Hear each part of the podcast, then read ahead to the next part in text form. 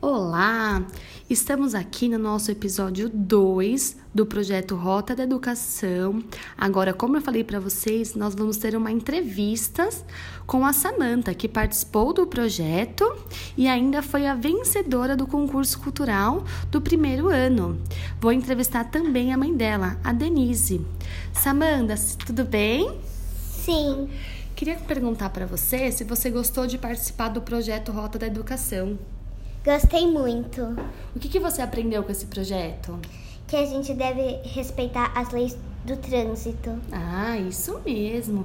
Então quer dizer que você foi a ganhadora do projeto? Sim, ganhei em primeiro lugar.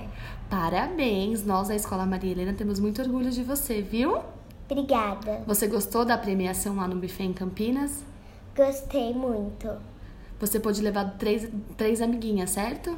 Certo. Quem que você levou? A minha amiga Malu e a minha amiga Emília. E também teve a sua irmã, não foi? Sim, Ah, então tá bom. Obrigada, viu, Samanta? de nada.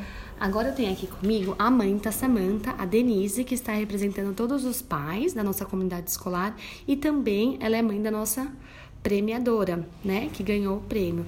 Denise, o que que você achou desse projeto? Qual que é a importância dele para nossas crianças?